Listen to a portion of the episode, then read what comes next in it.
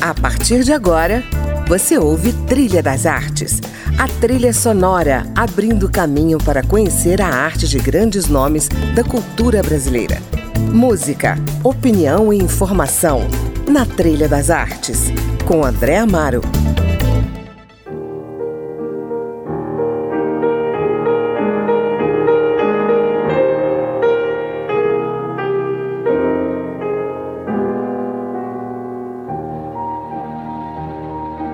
Olá, está começando mais um Trilha das Artes e hoje eu converso com um dos nomes mais celebrados pelo teatro, pelo teatro musical e pela televisão do nosso país.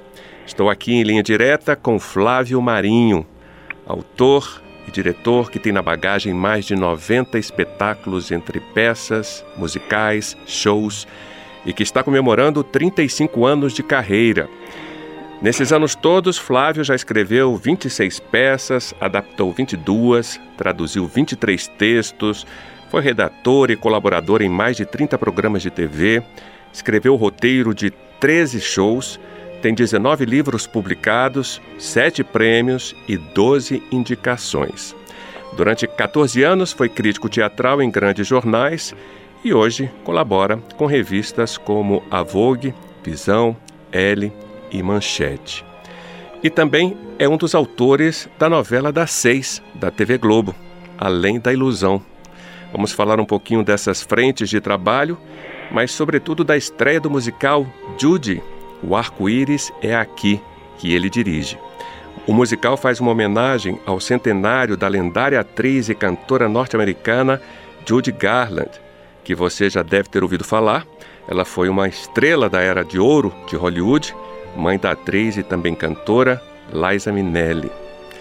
Bem-vindo, Flávio, ao Trilha das Artes. Muito obrigado, querido. Estou exausto de ouvir tudo que você falou e agora todos esses números estão me dando uma exaustão aqui. Rapaz, a mim também. Quando eu li o seu currículo, eu falei: se eu li o currículo dele inteiro no programa, não vai sobrar tempo para a gente é conversar. Muita coisa. Nossa, fiquei cansado de ouvir, fiquei rouco de tanto ouvir.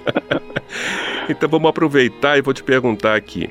Hum. Como é comemorar esses 35 anos de estrada aí, Olha... escrevendo sobre Judy Garland, né? Encenando um musical sobre essa artista e ainda entrelaçando a biografia dela com a história pessoal da atriz que interpreta Judy Garland, né? Que é a Luciana Braga. Exatamente. Como é que foi essa alquimia aí?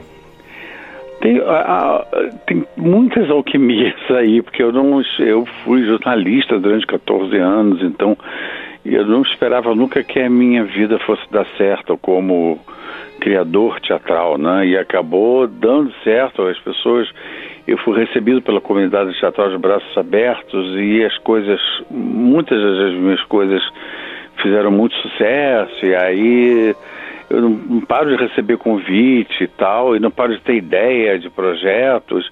E aí eu acho um espanto, assim, é, essa coisa de já estou com 35 anos fazendo isso. É, é, eu levo cada susto. Eu me lembro que uma vez eu entrevistei o Sérgio Brito, que estava fazendo 35 anos de carreira. Uhum. Eu fiquei assim, gente, tem muito tempo e agora quem está fazendo sou eu, entendeu?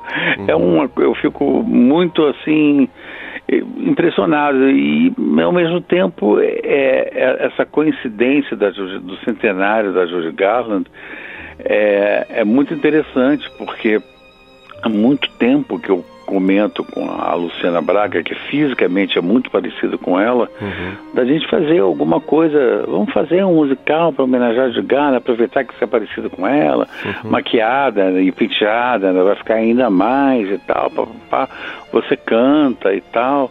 Aí ela sempre meio assim fugindo da raia, entendeu? Porque achando que era muita responsabilidade. Mas aí eu comecei a a dar tratos a... Quando eu finalmente convenci a Luciana, vamos fazer, não sei o que, ela, tá, vamos embora. Aí eu pensei, bom, agora vou ter que fazer mesmo. Aí eu pensei, assim, como dar alguma toque de originalidade, de interesse à história, quer dizer, uhum. porque a Judy Garland já, já teve, a vida dela já foi contada em filme, em, em, peça, é, em seriado. Eu mesmo dirigi, há uns anos atrás, um show, Cláudia Neto canta Judy Garland, quer dizer, quer dizer, mais uma peça sobre ela teria que vir com uma diferença, com um approach, um enfoque, uma abordagem distinta, né? Uhum. Aí como está muito o, o, gênero de literatura dramática que está mais assim em evidência no momento é a autoficção, que é misturar ator com personagem, personagem com autor. Eu falei, assim, uhum. eu, eu acho que eu vou como a Liza teve duas filhas, a Luciana tem duas filhas, as duas são artistas e tal, atrizes. A, a Liza não, a Judy, essa me confundo. Uhum. A Judy tem semelhanças e de repente poderia escrever uma peça que juntasse as diferenças, falar, eu poderia falar sobre a vida de artista a partir das diferenças e das semelhanças existentes entre a trajetória da Judy e a trajetória da Luciana. Uhum. Eu, eu vou experimentar. E ficou bem resolvido, por incrível que pareça. E, e, você, e a gente acompanha, vê realmente, não vê a mesma história contada de forma convencional e linear, vê com metáforas, vê com, com muito senso de humor, com muita ponto de vista do Brasil de hoje, agora, entendeu? Uhum. É um, não, é um, não é uma franquia, não é uma peça inglesa que foi traduzida, Sim. não, a peça é inédita. fala brasileiro o tempo inteiro sobre uma artista, artista estrangeira. Acho isso muito bacana. Que legal. E que semelhanças e diferenças são essas? O que, que você olha, recortou olha, na história das duas para contar? São essa coisa da vida de terem duas filhas, da, da, uma trajetória de carreira de tem altos e baixos, as, é, o fato de ela desde criança ter começado, a Luciana começou com oito anos de idade, a, a Judy Garland com dois anos de idade, mais cedo ainda, mas enfim, tem muitas, a, a relação com os pais, uhum. tem, tem, tem diferenças e tem semelhanças, Uhum. Os, pais de uma e de outra eram dois cavalheiros gentis e discretos uhum. e adorados pelas duas. Então eu vou levando esse assunto assim e a história vai sendo contada. No final a gente tem uma, uma boa ideia do, de quem é uma e de quem é outra e do que é viver é, no palco e, e, nas telas do cinema. Como é difícil isso, que mesmo que a gente tenha uma tendência meio a idealizar essa coisa do brasileiro colonizado, achar que ah, Hollywood, que maravilha, ah, o americano, né? É, tem as barras pesadas deles lá que são diferentes das nossas, entendeu? Sim. Então aqui a gente enfrenta outro tipo de barra pesada lá, então essas barras pesadas meio que se complementam e uma meio que joga uma luz esclarecedora sobre a outra. Então ficou um, ficou um realmente está ficando, né? A gente tá, ainda está ensaiando muito espetáculo e ele está ganhando um corpo muito curioso, assim, muito interessante mesmo. Que legal. E essa montagem parece um pouco mais minimalista? Olha, eu chamo ela é de uma é? mini superprodução, porque na realidade ela é um espetáculo solo musical. Uhum. Né? É só a Luciana em cena, ela não sai de cena em nenhum momento, ela, ela troca de figurino em cena, é o tempo inteiro, é uma hora e meia de espetáculo, uhum. com ela fazendo tudo, entretendo o público o tempo inteiro, com se emocionando, fazendo rir. Ela é uma é uma é um é, é, é um espetáculo realmente é uma produção muito bem cuidada assim sob todos os pontos de vista uhum. todos os detalhes é um é muito no capricho entendeu agora é não tem assim cenários que sobem e descem, coro que entra dançando, não é. Uhum. É tudo centrado na figura da Luciana, que às vezes faz as duas personagens ao mesmo uhum. tempo. Ela, ela, a própria Luciana, e a Judy Garland, que ela, uhum. digamos, de vez em quando recebe o espírito da Judy Garland, então, uhum. e ela fica meio que se dividida entre as duas isso se mistura, existe uma certa. fica meio ambíguo. Quem está falando agora com a gente? É Jorge Gardo, é a Luciana. Aí no meio você se dá conta uhum. que qual é, qual, é, qual é a atriz que está conversando com a gente. É, tá, ficou um espetáculo muito interessante e, assim, o moço dizer até original. Tá, uhum. tá, tá bem legal mesmo. Bacana. Vamos ouvir então Over the Rainbow. Essa é ah, é clássica, bom. né? É. Vamos lá então.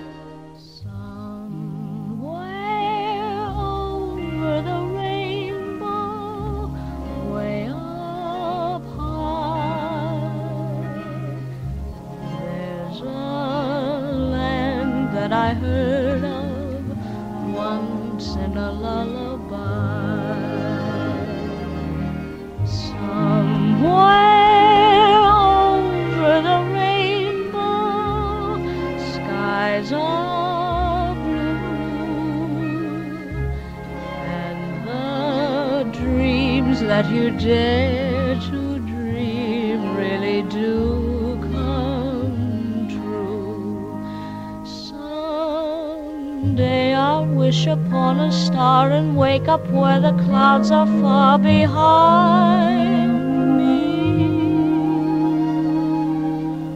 Where troubles melt like lemon drops away above the chimney tops. That's where you'll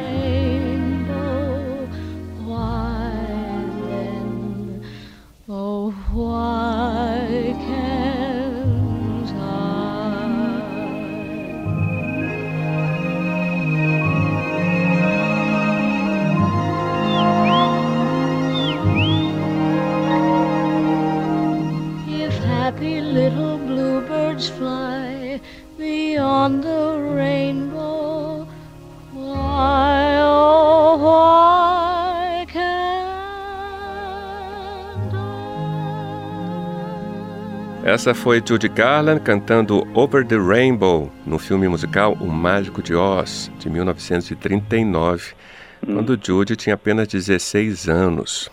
Isso. A sugestão é do diretor, dramaturgo, escritor Flávio Marinho, com quem eu converso hoje. Flávio, em 2016 você lançou o livro Teatro é o Melhor Programa, né? Que traça um panorama da cena teatral carioca nos últimos 40 anos. Qual foi a principal conclusão dessa pesquisa?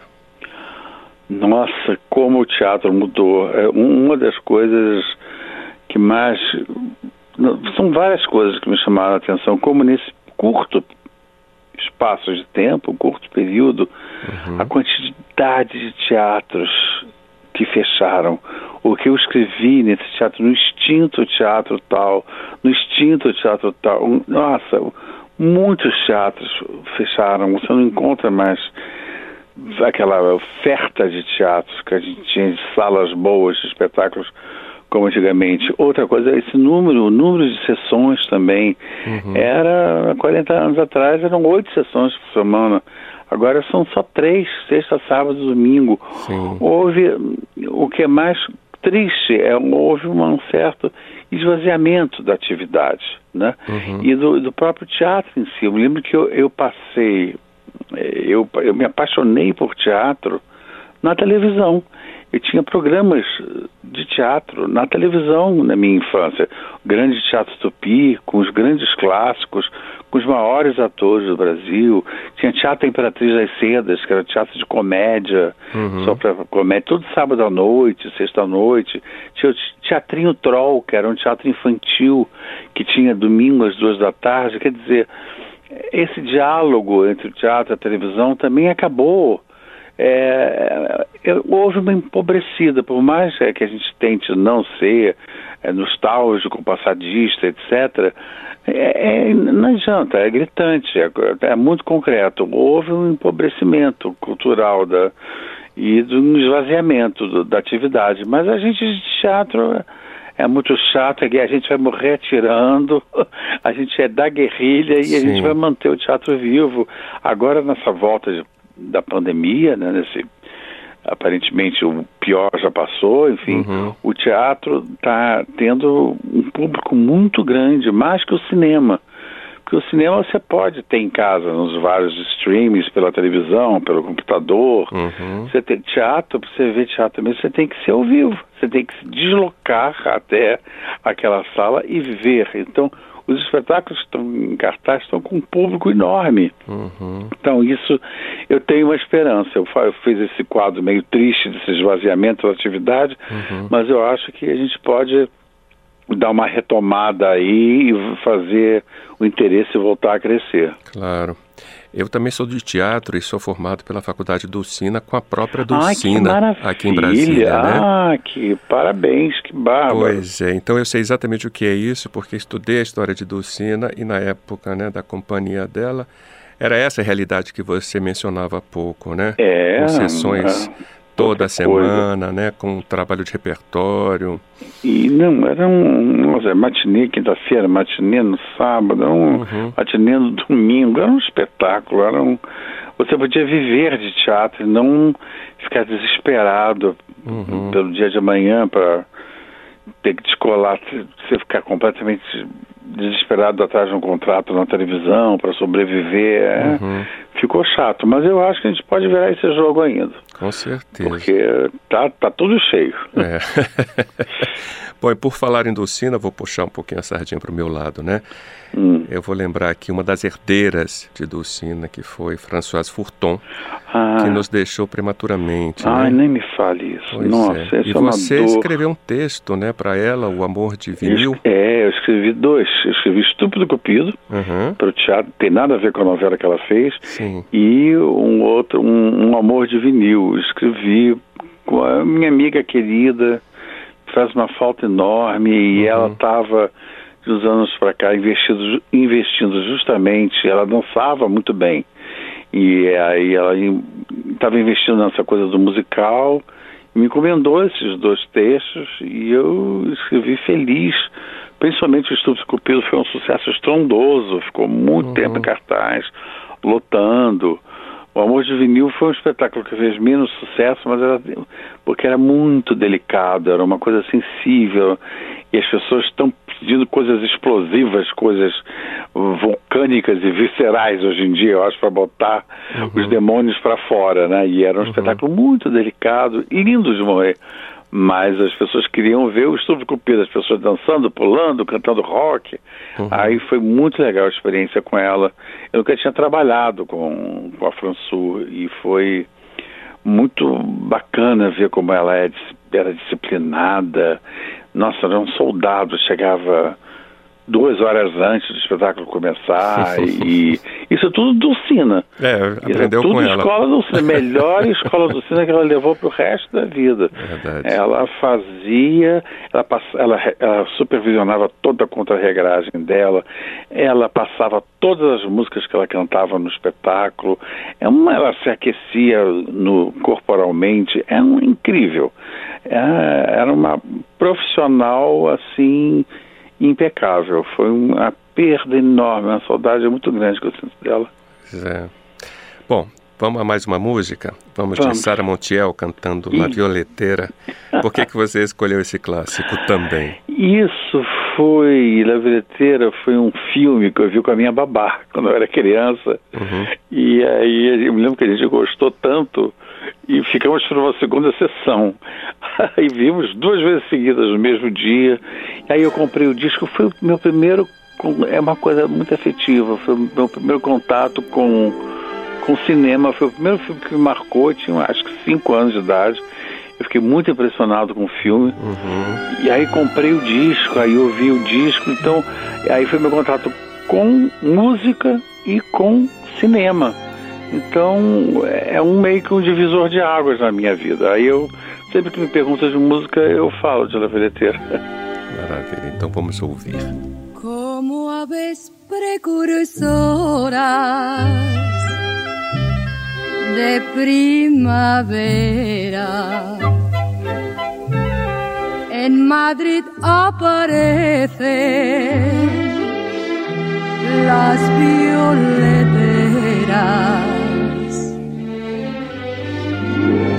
que pregonando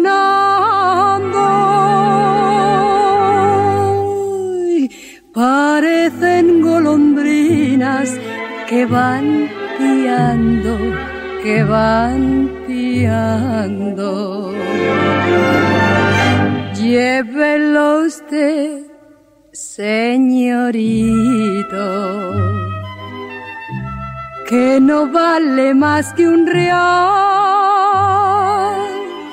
Cómpreme usted este ramito, cómpreme usted este ramito, para lucirlo en ojal.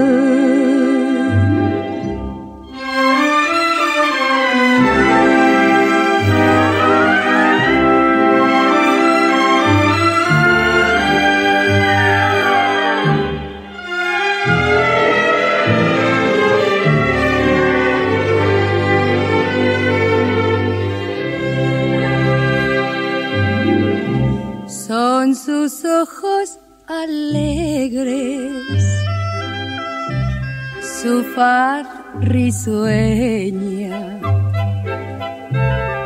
Lo que se dice un tipo de madrileña.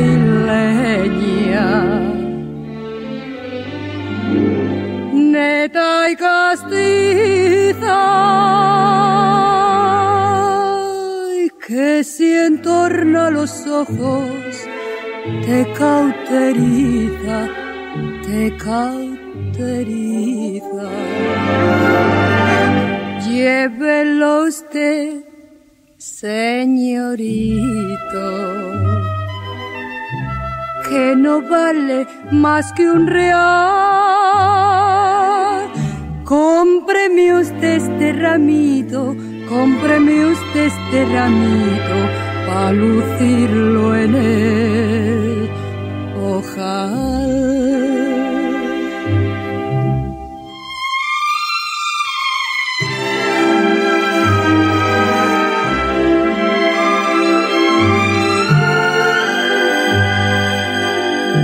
Cómpreme usted este ramito, cómpreme usted este ramito, para lucirlo en ojal.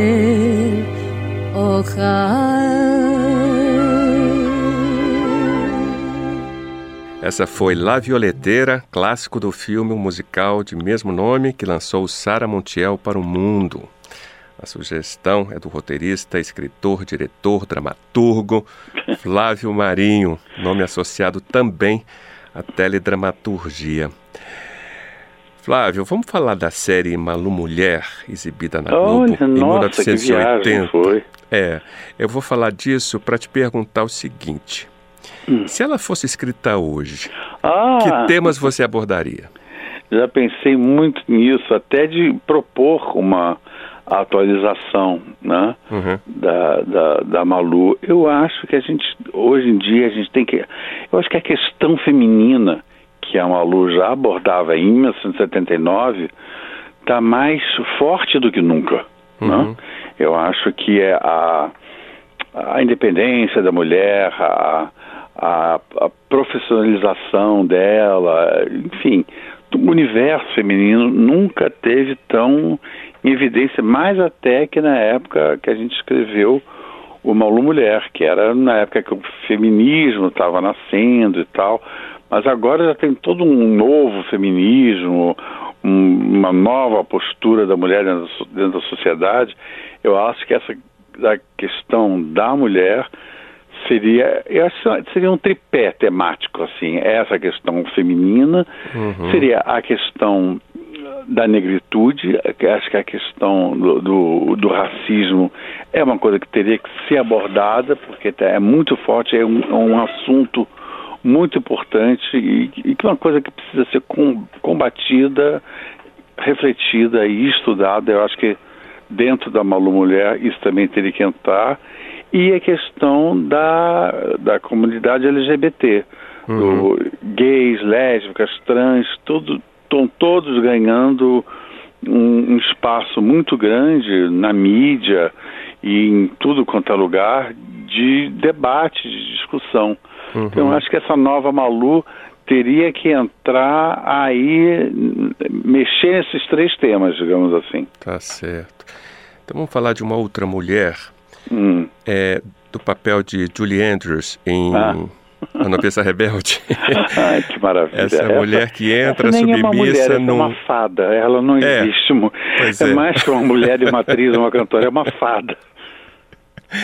Pois é, você nos brinda aí com um- uma canção, né, da Julie Andrews. Ah, Edelweiss, que é uma canção linda, que ela é uma canção.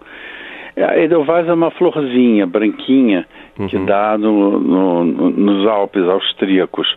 E, ma- e essa canção é uma, é uma cançoneta do, do- do Richard Rogers, uma cançoneta folclórica, assim, mas que fala muito da, do chamado torrão natal da terra natal onde você nasceu. E a Julie Andrews costuma dizer que canta isso como uma canção do exílio.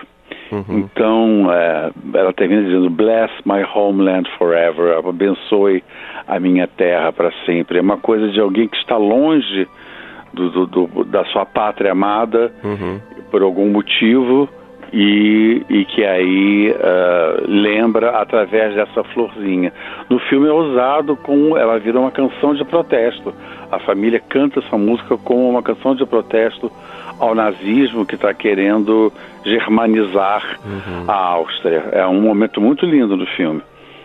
Enfim, eu, eu adoro Edelweiss, acho lindo. Tá Porque as pessoas acho que não enxergam isso que a Julie Andrews traz na interpretação dela, de ser uma canção do exílio. Edelweiss,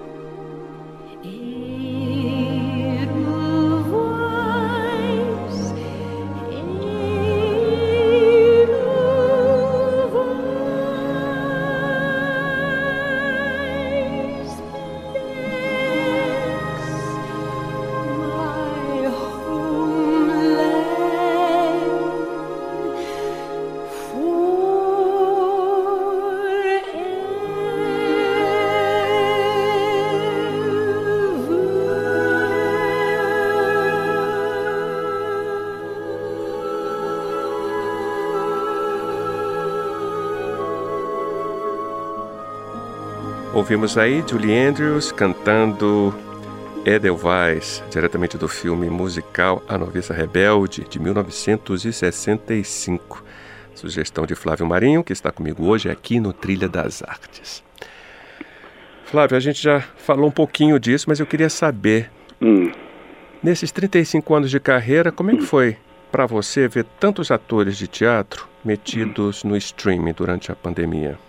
Olha, é, a pandemia foi uma coisa muito louca na vida da gente, né? É. São tantos os aspectos da pandemia que outro dia mesmo, ontem eu vinha saber que um, que um não vou- dizer o nome, mas um grande artista, um artista de teatro, talentosérrimo, premiadíssimo, vendeu muita quentinha durante a pandemia porque não tinha como viver.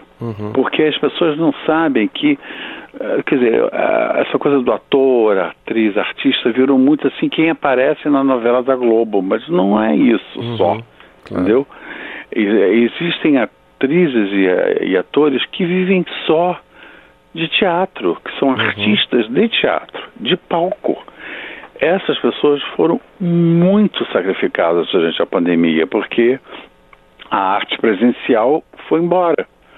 Então, a gente viveu momentos muito dramáticos. Eu tinha sorte eu sou basicamente um homem de teatro que faz televisão. Uhum. Eu, por uma coincidência, o meu anjo da guarda lá se mexeu. Assim que começou a pandemia, eu fui contratado para colaborar nessa novela Além da Ilusão, que está que está atualmente no horário das seis da TV Globo. Então, é um, é, eu não tive problema financeiro e tive muito trabalho. Então, a minha vida seguiu mais ou menos sob controle, mas a maioria dos artistas de teatro que, que vivem única e exclusivamente de teatro uhum. É, sofreu muito. Foi uma coisa muito, muito complicada mesmo. A gente ainda vai ouvir histórias terríveis uhum. aí sobre coisas que aconteceram com as pessoas. Que foi, foi, foi muito. Eu acho que o, o você falou no streaming, né?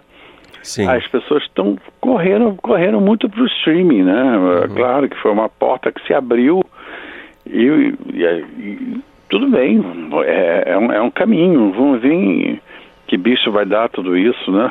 Sim. É, por enquanto está cedo demais, mas que é uma é, é, um, é, uma coisa que foi muito abraçada pelo telespectador, digamos assim, o público, o brasileiro adorou. A, Netflix tem um, um, um, não sei quantos milhões de, de assinantes, é, é onde a, Netflix é extremamente poderosa no Brasil.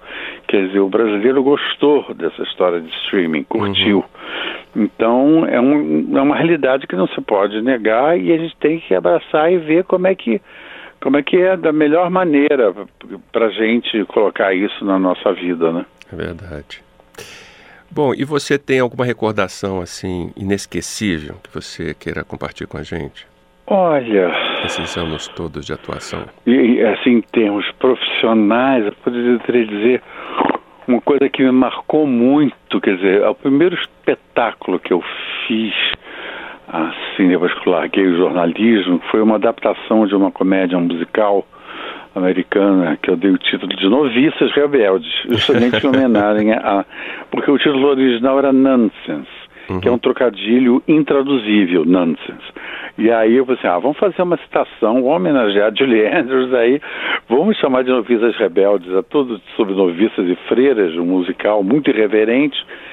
E foi a minha. Eu tenho uma recordação da noite de estreia das Noviças Rebeldes muito forte, porque foi um espetáculo que ficou 12 anos em cartaz, foi um sucesso estrondoso. E eu tenho, a, eu vi que ia ser um sucesso diante da reação do público na noite de estreia, que foi uma ovação de pé, os gritos, foi uma coisa emocionante, foi uma emoção que eu guardo dentro de mim muito forte até hoje, porque eu vi naquele momento um que eu levava jeito para aquilo, Dois, que aquele espetáculo ia ser sucesso.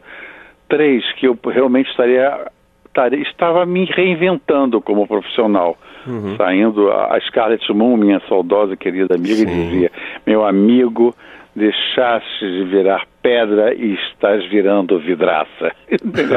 então eu passei de pedra a vidraça.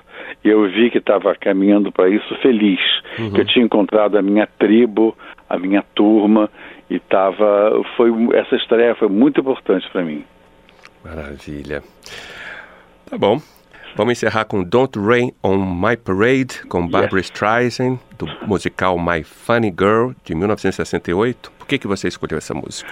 É, essa é uma, é uma música, ela, essa música, ela encerrava, ela encerra, né, ainda que o musical existe e está sendo remontado agora na Broadway. Uhum. Ela encerra o primeiro ato. É uma coisa, de, é um momento, é um, um momento de decisão na vida da personagem quando ela toma uma decisão de não ser tão workaholic, de, não trabalhar tanto 24 horas por dia e ela toma a decisão de correr atrás do homem que ela ama. Uhum. Então ela pega um, um, barquinho, vai correr atrás dele.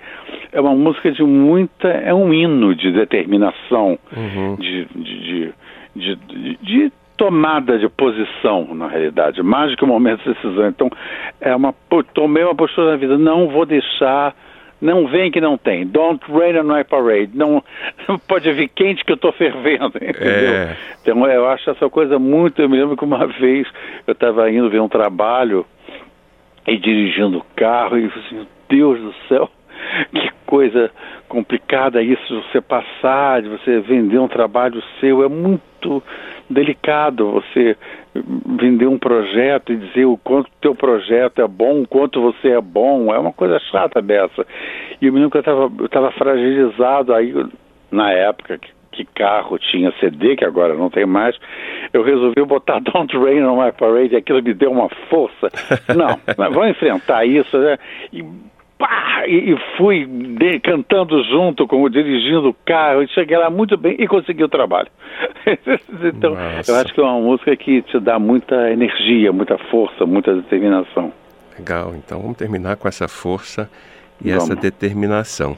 Isso aí. Bom, aqui a gente termina o nosso Trilha das Artes. Eu conversei com o escritor e diretor e jornalista Flávio Marinho, um dos nomes de referência no mundo do teatro, dos musicais, da teledramaturgia. E a você que nos ouviu, obrigado pela companhia. Eu sou André Amaro e espero você na semana que vem para mais um encontro com a cultura brasileira. Até lá! Tell me not to live, just sit and putter. Life's candy and the sun's a ball of butter. Don't bring around a cloud to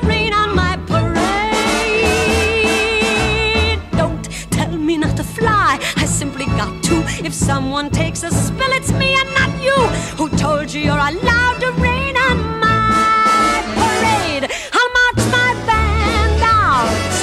I'll beat my drum. And if I'm found out, your turn at bat, sir. At least I didn't fake it, hat, sir. I guess I didn't make it, but whether I'm the rose of sheer perfection or freckle on the nose of life's complexion, the cinder or the shiny apple of its eye. I gotta fly once, I gotta try once, only can die once, right, sir? Ooh, life is juicy, juicy, and you see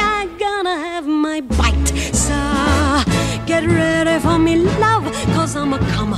I simply gotta march, my heart's a drummer. Don't bring around a cloud of rain on my parade. I'm gonna live and live now. Get what I want, I know how. One roll for the whole shebang.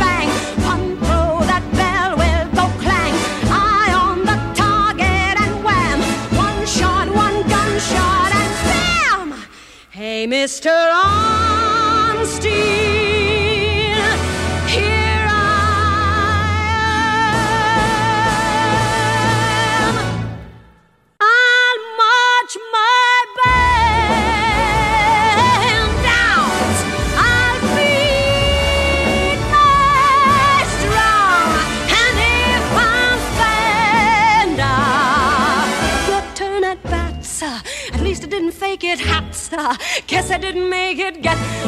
for me, love, cause I'm a comer. I simply gotta march my heart to drum. I know, body, no, nobody is gonna rain my